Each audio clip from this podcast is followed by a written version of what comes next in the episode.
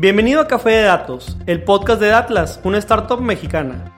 En este espacio hablaremos de analítica de datos, cómo monetizar información y tendremos invitados con los que platicaremos acerca de emprendimiento y transformación digital.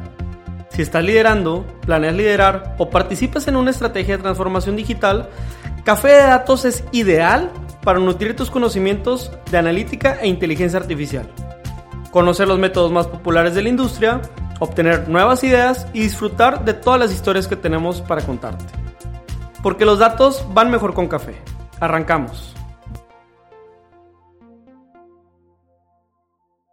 Bueno, bienvenidos al primer episodio oficial de Café de Datos. Mi nombre es Pedro Vallejo. Mi nombre es César Salinas. Y somos los fundadores de Atlas y también iniciadores de este hermoso podcast, el podcast Café de Datos. En este episodio vamos a hablar de Analytics, ¿Qué demonios son los analytics? Y bueno, ¿cuándo es el momento de iniciar? César, ¿tú cuándo iniciaste? Híjole, pues creo que tú eres el responsable de ese inicio, hermano. Hace ya cuatro años que estamos en esto. Entonces queremos transmitirles un poquito de este conocimiento y esperamos que se hagan un buen café y disfruten de, los temas que vamos a, a tocar aquí. Algo que, que, que, siempre nos hemos puesto a pensar y que yo siempre pongo en la mesa cada vez que nos toca ir a dar una plática Jalisco, Yucatán o Ciudad de México, es el tema de que los analytics como que lo ven todos como, como un rocket science o como algo extremadamente complejo. Y aquí el, el punto a poner en la mesa es que si estás escuchando este podcast y al menos podemos lograr prender esa mechita o esa inquietud en ti de tratar de usar los números de una manera distinta para el beneficio de tu negocio, de tu organización o de tu administración familiar, cualquiera de esos casos, pues bueno, creo que, va a servir. Entonces, eh, vamos a pedirte un poco que, te concentres, eh, acompáñanos, acompáñanos en este primer viaje. Entonces, estás iniciando tu día y cuando inicias tu día, ¿verdad?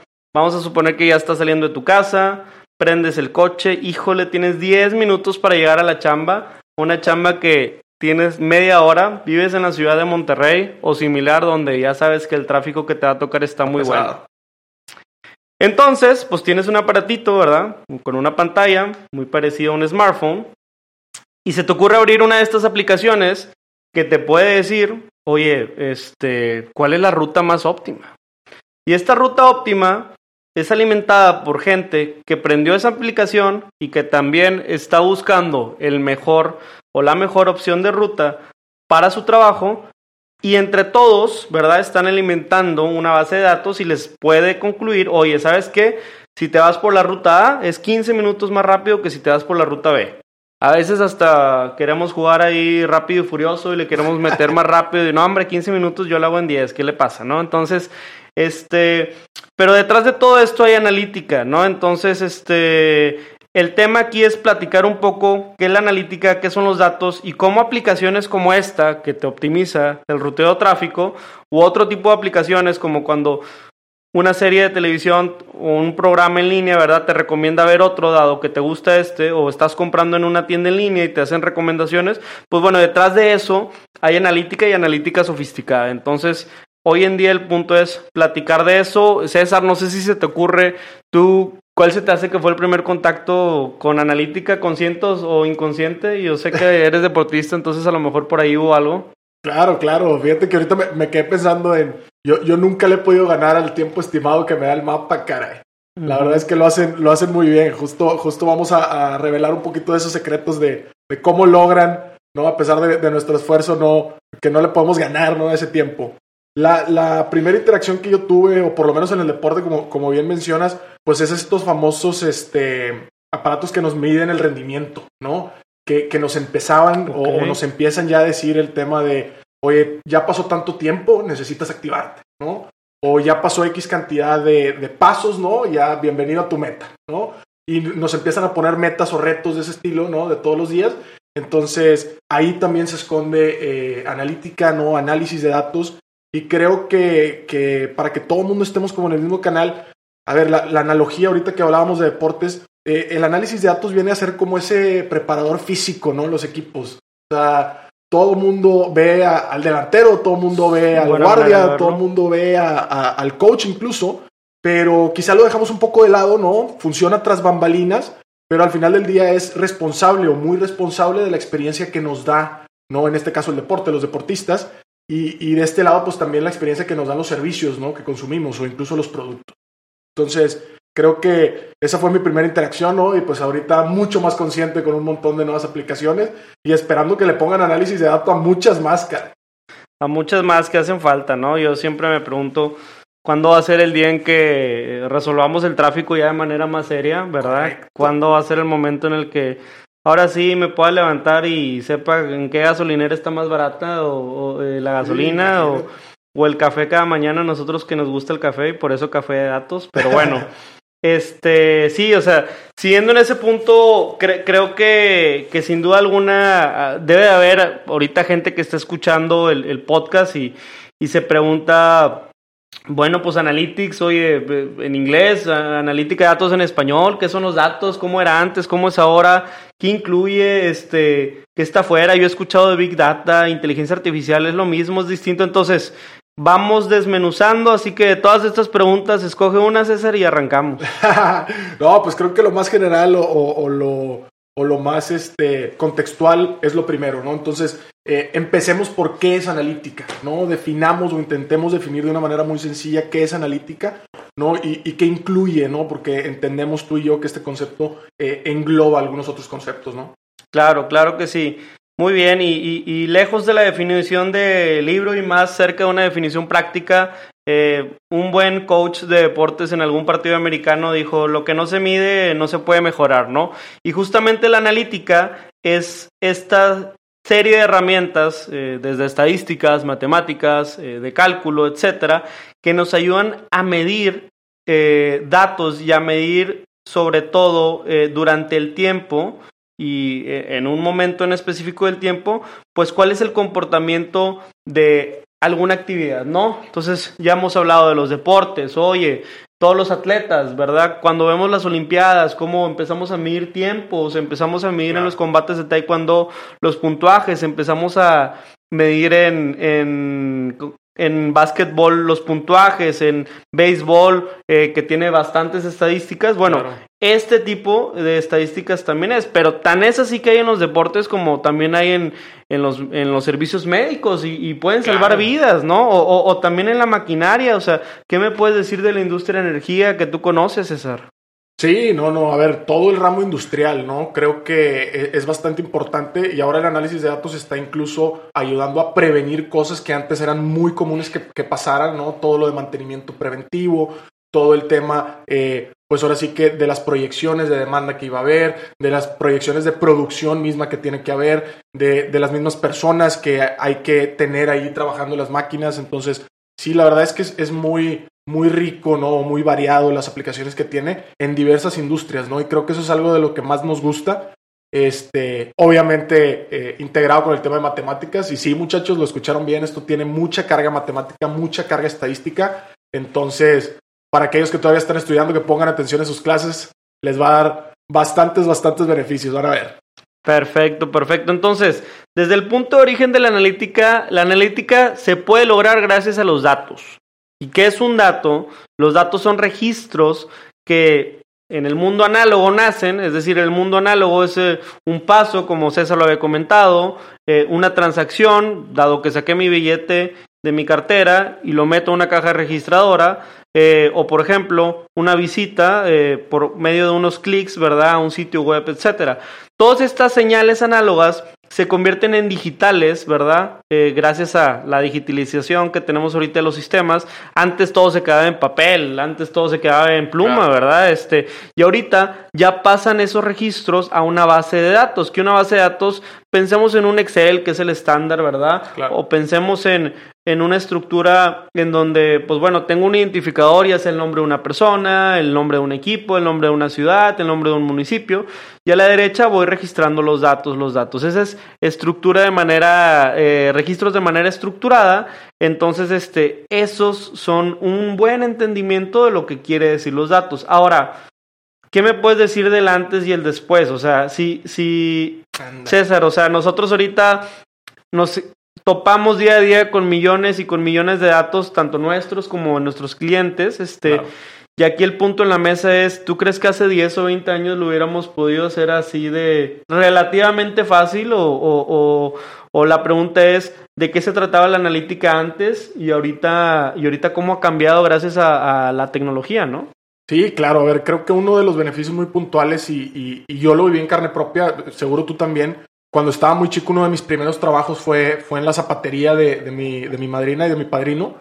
Y me acuerdo que justo ese control de inventarios era en una libreta, ¿no? En un libro mayor que le decían, en renglones y todo. Y luego en análisis lo hacía mi padrino, ¿no? Y se sentaba tres horas a ver qué pares de zapatos y qué tallas les faltaban, ¿no? Este, ahora imagínate todo ese proceso a una escala, no sé, de un, de un retailer que, no sé, vende a nivel mundial. Oye, pues esa cantidad de información, ya para el simple hecho de almacenarla, pues es bastante reto, ¿no? Entonces creo que eh, el tiempo que estamos viviendo nosotros es muy rico en temas de tecnología, ¿no? De tecnologías exponenciales que le llaman. Y uno de los beneficios directos para nosotros que nos dedicamos al análisis de datos es precisamente ese, ¿no? Te traen más variables a la mesa y mayor cantidad quizá de las mismas variables, ¿no? Ya no tienes que ver eh, el número de transacciones de un solo negocio de una semana, sino que ya puedo ver de todos los puntos de venta que tengo alrededor del mundo o de toda una región. Entonces, eso es un, beneficio directo, no exponencial, que nos ayuda a nosotros también a enriquecer esos análisis, porque al final de cuentas, eh, las bases estadísticas y matemáticas siempre han sido muy claras, ¿no? Entre mayor cantidad de datos tengamos, pues se hacen mejores aproximaciones, se hacen mejores modelos, se hacen mejores estadísticas, ¿no? En general. Me parece muy buenos los ejemplos que diste. Creo que para, para ir cerrando un primer tema, es importante decirle a la gente, la analítica no es nueva. La analítica ha existido desde los censos de la antigua Grecia, ¿verdad? Este, lo que sí es relativamente nuevo es la habilitación de la tecnología en la analítica y cómo pues la tecnología ha habilitado muchísimos campos como la comunicación por medio de los TICs, tecnologías de información, eh, ha habilitado también la maquinaria pesada, etcétera. Pero en este caso, la tecnología en la analítica ha permitido una escalabilidad que no habíamos visto antes en cualquier otra huella de la historia. Entonces, creo que ese es un primer tema importante. Ahora, eh, pues bueno, ya hablamos de los datos, que son registros, ya hablamos de la analítica como un método, pero también como un arte, ¿no? O sea, creo que mucho de lo que tiene que ver la analítica es de la creatividad y durante el podcast y durante los siguientes capítulos estaremos entrevistando a muchos invitados porque cada industria viene con su propia creatividad. O sea, yo la otra vez estaba viendo un reportaje de, de Bloomberg, eh, un sitio de prensa de Estados Unidos de Nueva York, donde hablaban de toda la analítica que hay detrás de la compraventa de arte. O sea, y esto quiere, quiere decir desde detrás de la subasta y desde detrás de cómo identifican que un artista le va a pegar y va a ser el próximo Picasso, Van Gogh, etcétera, desde sus 15 años, dado los trazos que tiene. Entonces, la analítica ya tiene un estado del arte, ¿verdad? Yo creo que la analítica es tanto ciencia como arte. Me gustaría saber tú qué piensas y ya después de eso pasamos a qué tipos de analítica hay y qué incluye. Sí, claro, justo creo que este componente eh, que nosotros llamamos artístico, ¿no? Creativo, tiene mucho que ver con la parte que, que deja de ser ciencia, ¿no? Y, y, lo has explicado muy bien en las conferencias o en los foros en los que nos hemos parado. Siempre eh, esta parte del análisis de datos para nosotros ha sido un tomo el dato, ¿no? Lo convierto en una historia y a partir de esa historia genero accionables de valor, ¿no? Entonces, para interpretar esos datos y para generar verdaderos accionables, ahí es donde entra el arte, ¿no? O donde entra esta creatividad, donde entra ya el expertise, ¿no? De alguien que ha tenido 10 años en la industria, ¿no? Como pudiera ser mi padrino en aquel ejemplo de, de la zapatería, para decir, oye, a ver, conforme al comportamiento que estoy viendo en estos datos, pues a lo mejor ya no tengo que pedir de este zapato o de este color o de esta talla, ¿no? Pero esa, esa transformación, ¿no? Ya convertirlo en historia y de eso bajarlo a un accionable, creo que es la parte artística, ¿no? Y, bueno, sin duda los negocios están muy dotados de esta parte de ciencia y de arte. Eh, nosotros sin duda queremos atacar esta parte de ciencia para poder facilitar o dejar que se enfoquen en esta parte artística o creativa, ¿no?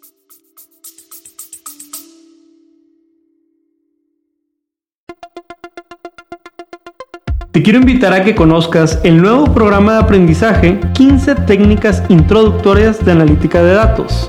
dentro de la primera generación de Retos Academy. A través de nuestros 14 módulos podrás explorar una amplia variedad de temas que te proporcionarán las habilidades necesarias para triunfar en el análisis de datos.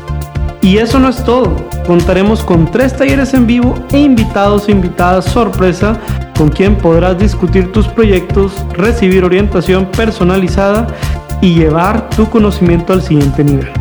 Y si para cuando estás escuchando esta promoción ya venció, recuerda que siempre podrás encontrar contenido de aprendizaje en www.datlasacademy.com.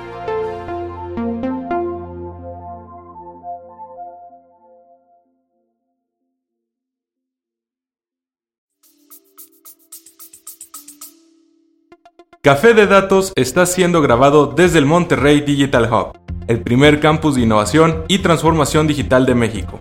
Desde Datlas te recomendamos ampliamente este espacio de trabajo si te interesa estar cerca de los corporativos más importantes que están impulsando la transformación digital del país. Conoce más en www.mtydigitalhub.com y recuerda mencionar que Datlas te recomendó. Ahora continuamos con el programa. Perfecto, perfecto. Entonces, este Así como lo mencionaste, desde una zapatería hasta las empresas más novedosas ahorita, ¿verdad? De, de, ahora sí que del mundo, están usando analítica, pero, a ver, aclaremos algo. Siempre que escuches Big Data, inteligencia artificial, Machine Learning y los términos que se vayan a inventar en el futuro que tengan que ver con técnicas de medición, registro de datos y mejoras con toda la medición y registro de datos que podemos obtener, se trata de analítica. Analítica es el umbral de todos estos nuevos términos o todos estos enfoques específicos de la analítica que poco a poco iremos hablando. Entonces, vamos a ir hablando de los tipos de analítica. Tenemos ahorita cuatro, depende del libro que agarres, ¿verdad? Como siempre lo decimos. Pero hay cuatro tipos de analítica que nosotros le explicamos a los usuarios de nuestras plataformas. Y son las siguientes. La primera es la analítica descriptiva, la que vimos en la escuela, creo que estadística descriptiva la tuvimos que ver casi todas las carreras. La estadística de diagnóstico, la estadística predictiva y la prescriptiva. Eh, vamos a empezar por la descriptiva. En un tema de estadística descriptiva, César, pues bueno, creo que la estadística descriptiva es la más sencilla de todas. Tú coincidirás o no conmigo. Pero el tema de que la estadística descriptiva sea la más sencilla no la hace la menos importante. Entonces, este, ¿por qué la estadística descriptiva? Pues, ¿qué es para ti? ¿Y por qué crees que debería estar al principio? Si le quieres entrar a este mundo de la analítica y todo, ¿por qué deberíamos empezar por ahí? Claro, fíjate que eh, la analogía que, alguna vez me explicó mi, maestra de estadística 1 que me encantó era con, con, la fotografía, ¿no? O sea, la, estadística o el análisis descriptivo es un tema de tomar una foto, ¿no? Tomar una foto y ver, oírte, darle doble clic a los detalles, ¿no? Entonces, esta parte de, la analítica es la que te dice cómo están las cosas, ¿no? Es el, es el cómo está hoy, ¿no? El corte que tú tomaste. Entonces, a ver, de seguro todo el mundo hemos visto en nuestro celular la, la famosa aplicación nueva de cuánto tiempo llevas en pantalla y hasta te, te da gráficos, ¿no? Hasta te, regaña. Hasta te regaña, ¿no? Ya. creo que esa la, inventó la mamá de, de algún millennial, ¿no? Pero este tipo de, de, análisis, ¿no? Son los que te dicen cómo se han comportado las variables, ¿no? Hasta ahí. Es un tema de qué pasó. Un tema de te está contando la historia a ese corte, no es esa famosa foto.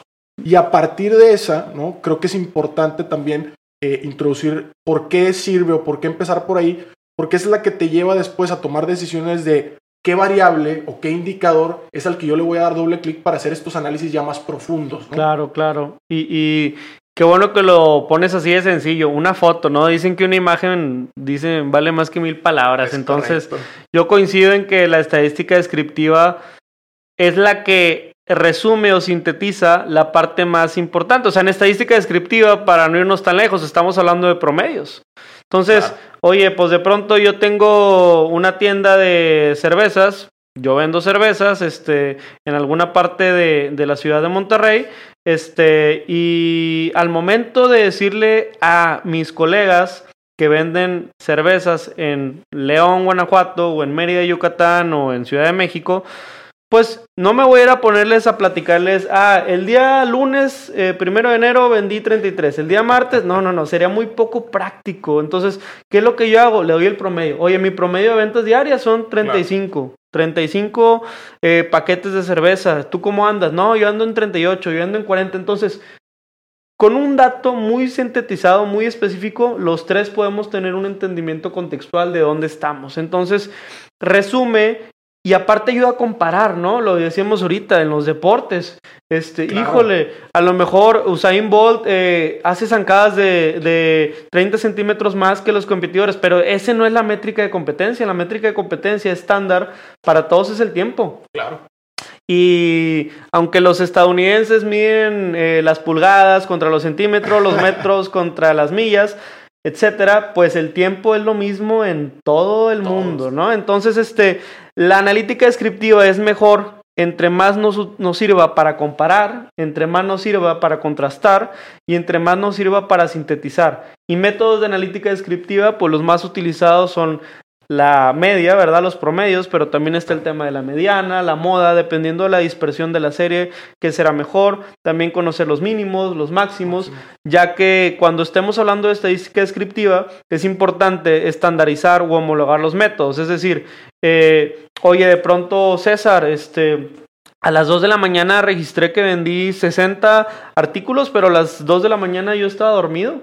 claro pues hay un punto fuera de lo común, un outlier, lo que le llaman, un punto excesivo, este, anomalía. anomalía. Entonces, pues bueno, ¿qué te parece si un método que va a quedar en nuestro manual de estadística descriptiva es quitar las anomalías y solamente contabilizamos lo que se opere de las 8 de la mañana a las 8 de la noche? Claro.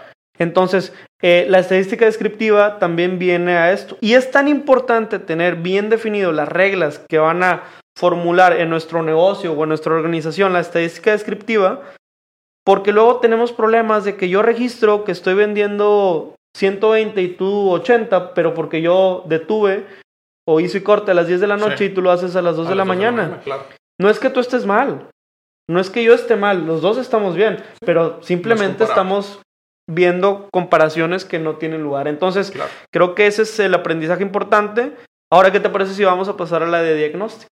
Claro, claro. La de diagnóstico eh, es una estadística que empieza a ser más compleja y que acá los economistas y los financieros y los de negocios se, alzan el cuello porque pues muchas veces son los únicos que, pensamos o que se honran en el tema de, de, poder dar diagnóstica, pero la estadística de diagnóstico no quiere decir más que convertir esta información descriptiva que nos decía el qué, ahora en los porqués en los por qué, César. O sea, ¿por qué de pronto eh, este jugador es más efectivo que el otro? ¿Por qué este portero? ¿Por qué eh, a esta sucursal le va mejor? ¿Por qué este empleado nos da mejor rendimiento? ¿Por qué este patrocinador eh, nos da mayor flujo? Entonces, ¿qué nos puedes contar o, o qué te ha tocado ver de la parte de diagnóstico que creo que es sumamente importante? Claro, creo que es, eh, tiene mucho también que ver con contextualizar o hacer un pequeño cruce muy sencillo entre dos variables, ¿no? A nosotros nos ha tocado mucho ver eh, transaccionalidad, por ejemplo, ¿no? O visitas.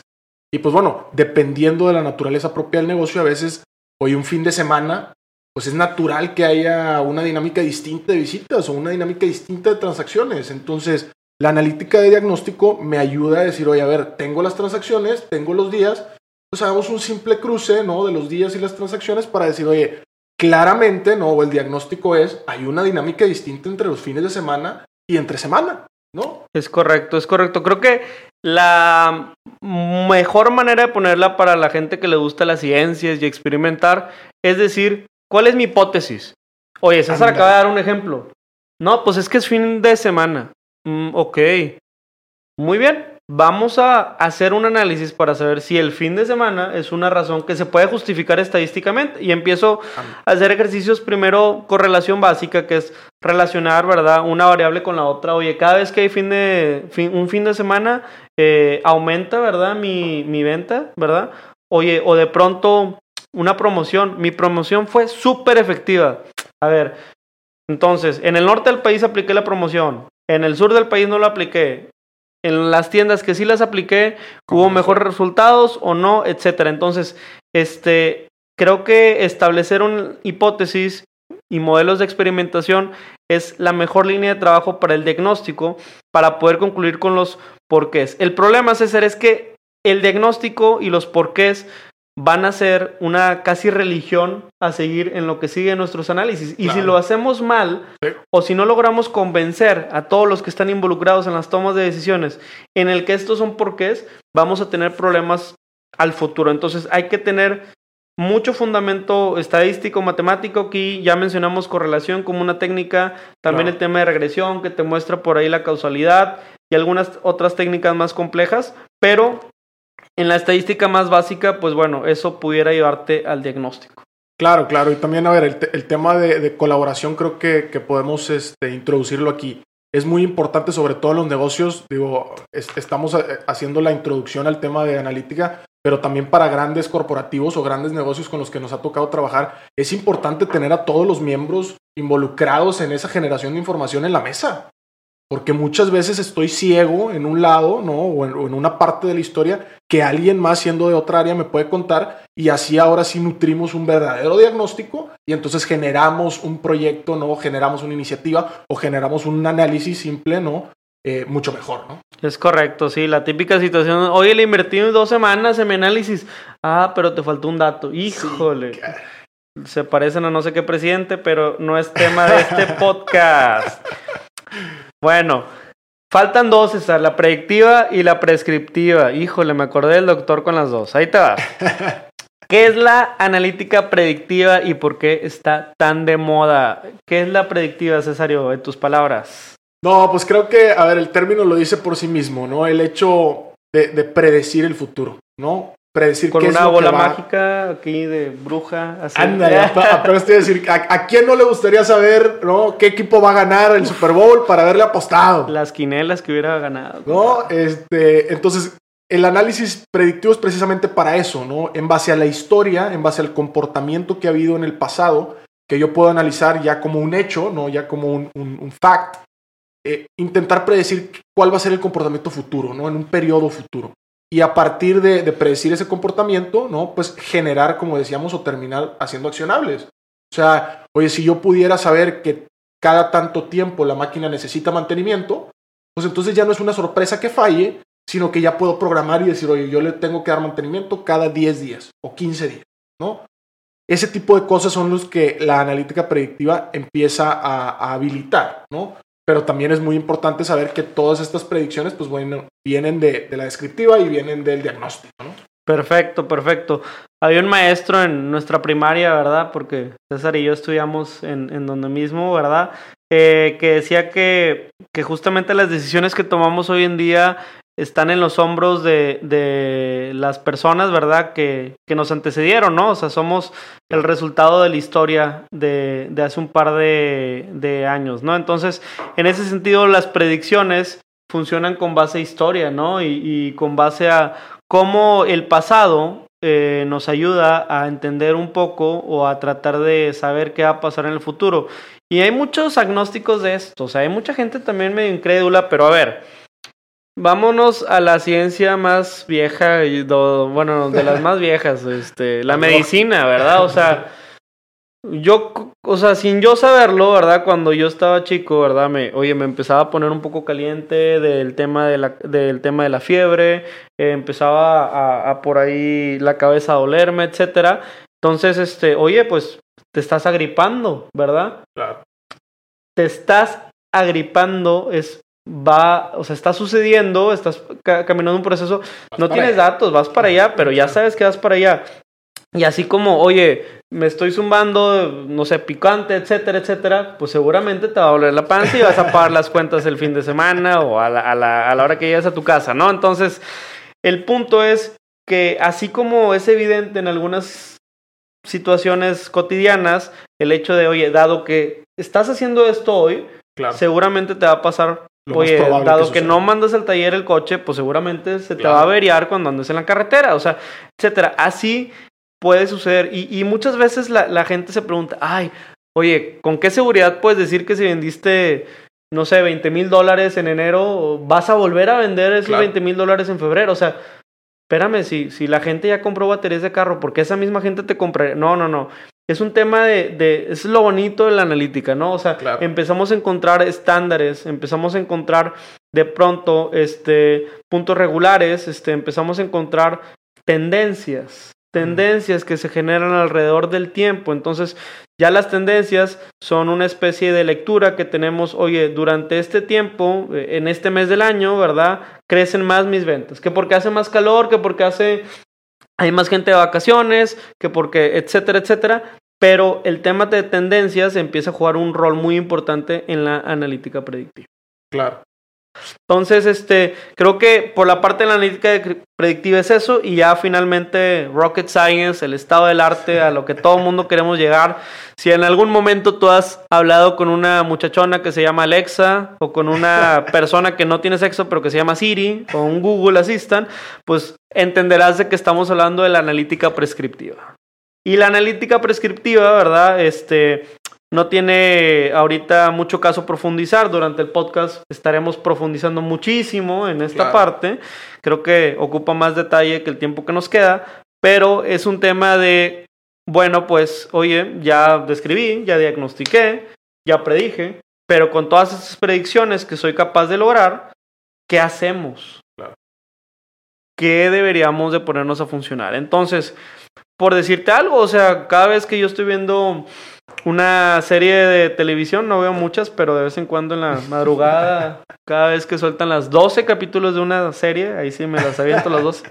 Pero al final de la serie me dice, oye, ¿te podría gustar esta otra serie?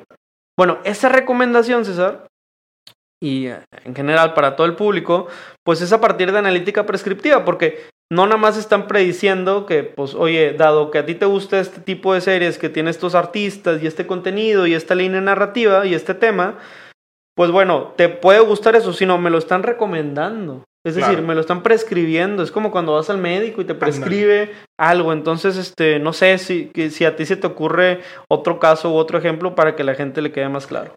Sí, no, a ver, creo, creo que eh, el punto donde yo entiendo la, la división o la diferencia entre lo predictivo y lo prescriptivo es, una cosa es saber qué es lo más probable que pase y lo prescriptivo es cómo le hago para que pase X o Y. Exactamente. O sea, ahorita se me viene a la mente, no sé, la, la película de Avengers que seguro todos vimos. O sea, ¿cómo le hago para viajar en el tiempo y hacer que X, Y o Z factores se cumplan para que el resultado sea el que yo espero? ¿no?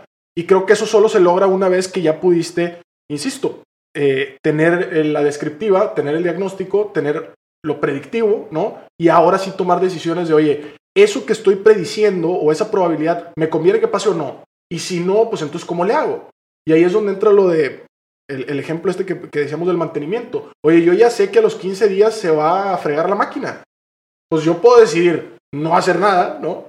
O darle mantenimiento al día 10 o al día 13, ¿no? Exactamente. Entonces creo que ahí es donde, donde se parte eh, lo predictivo, lo prescriptivo. Y sin duda lo prescriptivo pues viene a ser como lo último que tenemos o lo más avanzado. Y, y bueno, sin duda, quizá en, en algunos años tendremos algo, algo mucho más nuevo. Pero pues de momento creo que eso es como el estado del arte, ¿no? Que decías. Así es, así es. Y bueno, pues bueno, para el tema ahí de aprovechar los minutos que nos quedan, eh, tampoco la idea es que estos podcasts sean de 45, 40 minutos, ¿verdad? Ahí con SEA nos, no somos tan exactos, a veces nos apasionamos en la plática, pero vamos a empezar a hablar del proceso y, y finalmente, pues del tema del podcast, de, ya te dijimos qué demonios son los analytics, tratamos de explicar un poco más, pero pues cuándo es el mejor momento de iniciar y, y antes de eso, pues cuál sería el mejor proceso para iniciar, ¿no? Entonces, creo que el, el- el punto de partida aquí es que eh, si no estás iniciando ahorita con los analytics, tal vez debería estar en tu agenda de este año y, y debería estar de una manera muy seria.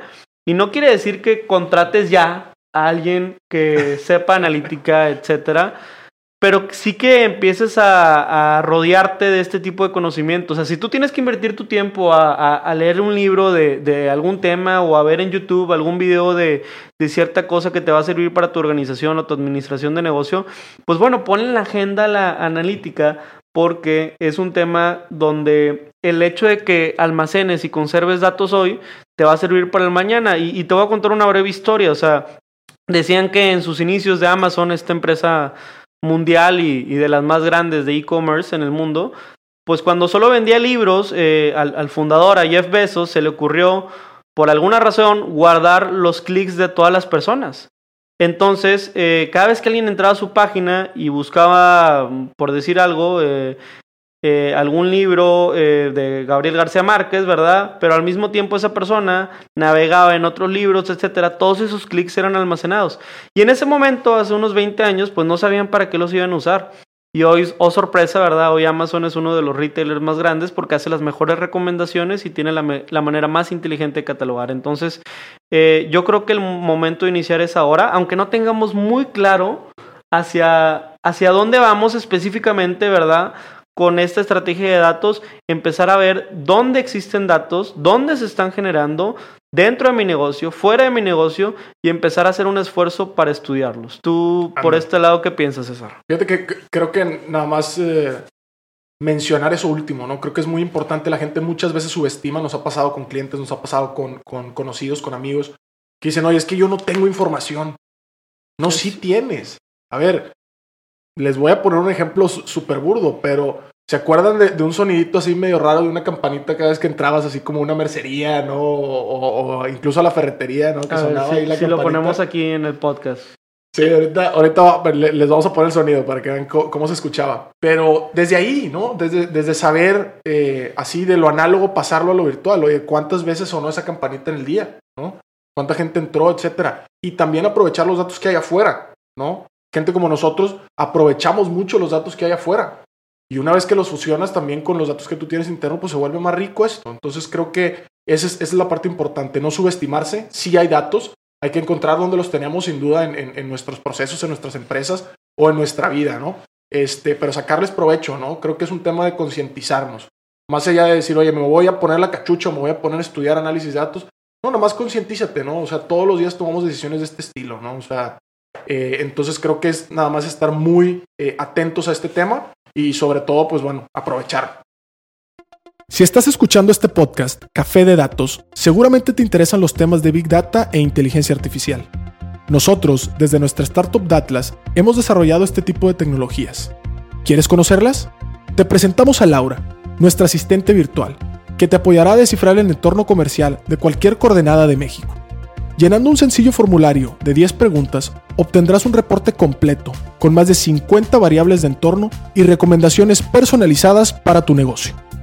Hoy te obsequiamos el cupón Podcast200, que podrás redimir en tu primer reporte o cualquier otro producto dentro de nuestro marketplace. Entra a www.datlas.mx diagonal marketplace y aprovecha este cupón. Si te logramos picar, ¿verdad? Con todo este tema de la analítica, si te logró prender un poco la mechita y, quieres empezar, ahí te van algunos consejos prácticos. Lo primero, se inicia con un glosario ya sea en tu chamba, en tu negocio, ¿verdad? En tu organización, eh, con o sin fines de lucro, seguramente tienes accesos a datos, datos que generas hoy en día o datos que son llegados a ti. Haz un glosario de ellos y sigue la siguiente estructura. Lo primero es, bueno, ¿qué dato estoy registrando, verdad? Pueden ser a lo mejor ventas, transacciones, horarios de llegada, horarios de salida, etcétera, etcétera.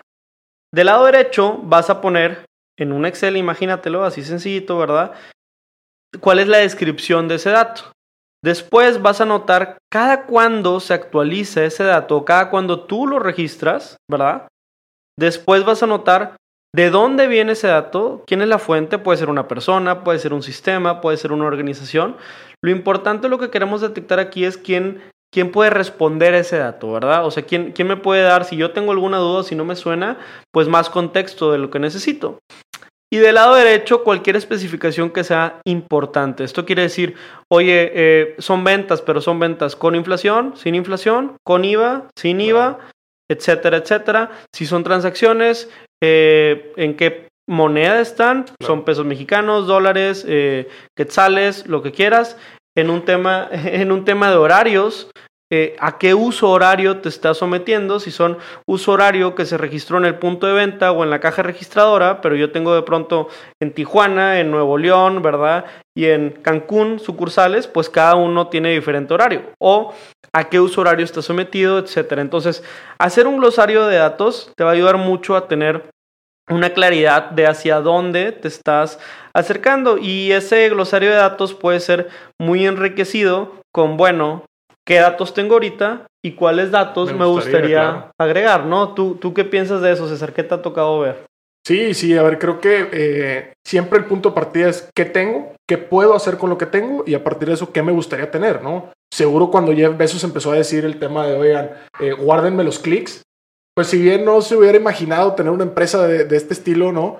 Eh, pues sin duda dijo, oye, a ver, me interesa contar una historia a partir de esos clics, ¿no? Entonces, ¿qué, ¿qué, me falta para contar esta historia de qué le gusta a la gente? Oye, pues necesito saber dónde le da clic, ¿no? Por ejemplo. En nuestro caso también, oye, nos gustaría poderle eh, decir o, poder proyectar ¿no? el potencial económico de un punto cuando le decimos al cliente, esta es la mejor ubicación. Entonces, oye, ¿qué datos necesito? Pues, oye, necesito el mercado, necesito tal, tal, tal. Entonces lo mapeamos y vamos por él, ¿no? Creo que eh, es, es, muy intuitivo. Este, cuando nosotros incluso pedimos o recomendaciones, ¿no? A otras personas. Oye, ¿a dónde voy a, a cenar con, con, mi novia, ¿no? O a dónde voy de vacaciones con mi familia todos esos datos que yo digo, oye, ¿qué tengo que recabar para poder tomar esta decisión? No, eso es bastante eh, intuitivo, eso también es, es parte de, este ejercicio. Perfecto, sí, de hecho durante el podcast estaremos haciendo algunas técnicas de desde cómo diseñar una encuesta funcional, ¿verdad? Porque hay veces que Oiga, contesta, eh, ¿alguna vez ha tenido un accidente donde quedó muerto? Híjole, me preguntan si sí o si no. No es broma, ¿eh? Lo he visto un par de veces. En, y sí. Este, vamos a estar también hablando un poco más de técnicas de recolección de datos, sobre todo todo lo que tiene que ver con sistemas, cuáles son los fundamentos o lo básico que cuidar, ¿no? Bueno, después de eso, eh, de hacer tu glosario, de empezar a establecer como planteaba César, pues algunos ideales, pues sí, es justamente eso, o sea, descubrir qué objetivos quieres lograr. Y, aquí quiero abordar el tema de que nosotros no hemos encontrado eh, objetivos solo en una, en una industria, o sea, nosotros hemos abordado objetivos de diferentes industrias. Te, voy, a poner un ejemplo, ¿no? Un ejemplo que, que seguramente a César se le va a hacer familiar. Oye, pues de, pronto este, tengo esta empresa e-commerce que se dedica a vender artículos para bebés, ¿verdad? Y artículos para bebés, e-commerce, entonces puros datos de e-commerce, cuánta gente tiene tarjetas y cuánta gente tiene teléfonos celulares y cuánta gente tiene bebés y todo. Oye, eh, eh, ok, este, pero ¿qué podemos aprender de la industria de la moda? Oye, pues la moda lanza cada temporada. Y la moda se maneja por temporadas. Y el beneficio de lanzar por temporadas es que te abasteces por cuatro meses de un estilo, ¿verdad? Y tienes una estrategia de ingreso a tu inventario y tienes una estrategia de expulsión. Entonces, cada ingreso de temporada empiezas con un precio y luego vas ofreciendo descuentos, descuentos, hasta que al final, pues bueno, tienes que expulsar y está el 60%. Entonces, como la industria de la moda nos enseñó a nosotros y en este caso a nuestro cliente en e-commerce a, funcionar de otros lados. Entonces, ¿qué objetivos hoy existen? tienen ya tus competidores o estás notando que están logrando y tú quisieras alcanzar y qué también hay en otra industria que te pueda ayudar, ¿no? Sí, claro, a ver, creo, creo que otro ejemplo que también nos ha tocado mucho y, redondeando esta analogía que hacemos con el deporte, a ver, el deporte también se maneja por temporadas, ¿no? O sea, hay, hay veces o hay momentos en el año en los que, oye, no, pues no tenemos NFL o no, pues no tenemos NBA o lo que sea, ¿no? eso nos, nos, ha enseñado o ha aplicado para cosas de, por ejemplo, eh, en eventos, ¿no? En eventos masivos. Oye, la industria de, de, los eventos masivos. Pues, ¿qué aprende a lo mejor del deporte con esto de las temporadas? Oye, pues hacer estrategias, ¿no? De comunicación previas al, al Exactamente. Cómo mantenerse relevante en momentos en los que, oye, pues no es todavía eh, temporada, pero yo le sigo recordando a la gente, oye, ya va a empezar, ya va a ser, eh, empiezo a crear todo este, este enlace, ¿no? Esa, conexión. Y luego ya lo explotas al momento que, que, es el evento o al momento que es, este, en este caso, el deporte, ¿no? O la, o la temporada. Entonces creo que ese podría ser otro ejemplo muy, muy bueno, ¿no? Perfecto. Entonces, siguiendo con esto, ya hablamos del de, glosario de datos, del tema de descubrir algunos objetivos este, dentro o fuera de mi industria. Eh, ya ahora sí vamos a hablar de, de, la carnita, ¿no? La frase norteña. ¿Con qué, ¿Con qué voy a trabajar? Pues con los datos. Entonces tengo que hacer una o varias extracciones de datos, las que sean necesarias, y prepararlas. Preparar estos datos es como si fueras a sazonar una carne para una carne asada. Perdón, perdón por los ejemplos regios, pero es viernes y pues ya sabes. No lo podemos eh, evitar. No lo podemos evitar. Pero mi punto aquí, César, es ¿Qué te ha tocado de, pues bueno, ya hiciste tu glosario, extraes todo lo que tienes en tu glosario de datos? ¿Cuál sería algunas cosas que tenemos que preparar? Y nos ha tocado de varias, pero así un estándar para, para cualquier consejo de principiantes o de, de persona que quiere iniciar en esta industria. Sí, mira, creo que lo, primero ya lo habíamos mencionado al principio de, del episodio. Primero, distinguir anomalías, ¿no? Creo que eso es súper clave, ¿no? En, eh, en, esta, en esta fase. Oye, ¿qué es lo que me está haciendo ruido? ¿O qué es lo que no me deja ver con claridad los datos que estoy teniendo, ¿no? Entonces, a partir de eso, eh, estandarizar un cómo trato las anomalías, ¿no? Y qué es una anomalía en, mi caso, ¿no? Creo que ese, ese, pudiera ser un punto de partida. A partir de eso, creo que hacer que los datos hablen el mismo idioma, ¿no? En nuestro ¿A, caso, ¿A qué te refieres con el mismo idioma? Sí, justo. En nuestro caso, eh, utilizamos como componente clave la georreferencia. Ah, ya. Todos los datos eh, están asociados a una coordenada, ¿no? Un punto geográfico. Como un identificador que nos ayude, aunque sean transacciones, visitas o todo, todo lo puedo asociar a, una misma señal. Correcto, ¿no? Y, en el caso de los clientes, a ver, desde el momento de series de tiempo, oye, todo lo asocio a tal día. O no, oye, todo lo asocio a tal cliente. Oye, no, todo lo asocio a tal punto de venta. Sucursal, etcétera. Sí, ¿no? Entonces, creo que ese, eso también es muy importante porque después estamos viendo información de el cliente comparado con información de la tienda, comparado con información del otro día, y entonces ya volvemos a lo mismo, no son comparables, no, no nos sirven. Entonces creo que estas dos cosas son, son importantes, ¿no? Lo de anomalías y hacer que hablen el mismo idioma, creo que son preparaciones clave. Perfecto, perfecto. Pues después de eso está la preparación de las hipótesis, ¿verdad? oye, pues ya sé a dónde quiero llegar, ya aprendí otra industria. Luego yo cómo lo aterrizo hipótesis. Oye, resulta que esta promoción cuando la combino con cerveza es más exitosa. Oye, cuando la promoción está en Facebook en lugar que en Google, eh, me va mejor, ¿verdad? Etcétera, etcétera. Entonces, todas estas hipótesis nos ayudan después a planear cuáles son los modelos estadísticos más adecuados, que estaremos hablando mucho de estos en el podcast de técnicas de modelos, etcétera, pero cuáles son los modelos más adecuados para validar cada una de las diferentes hipótesis, porque estarás de acuerdo que que si a lo mejor César, por decir algo, yo quiero encontrar eh, cuál es la vocación de, de entorno de, de algún punto en, en, México, como ya lo hemos hecho nosotros, pues son técnicas mucho más complicadas que saber cuánto voy a vender el siguiente fin de semana, ¿verdad? Claro. Entonces, este, esa planeación de modelos es importante.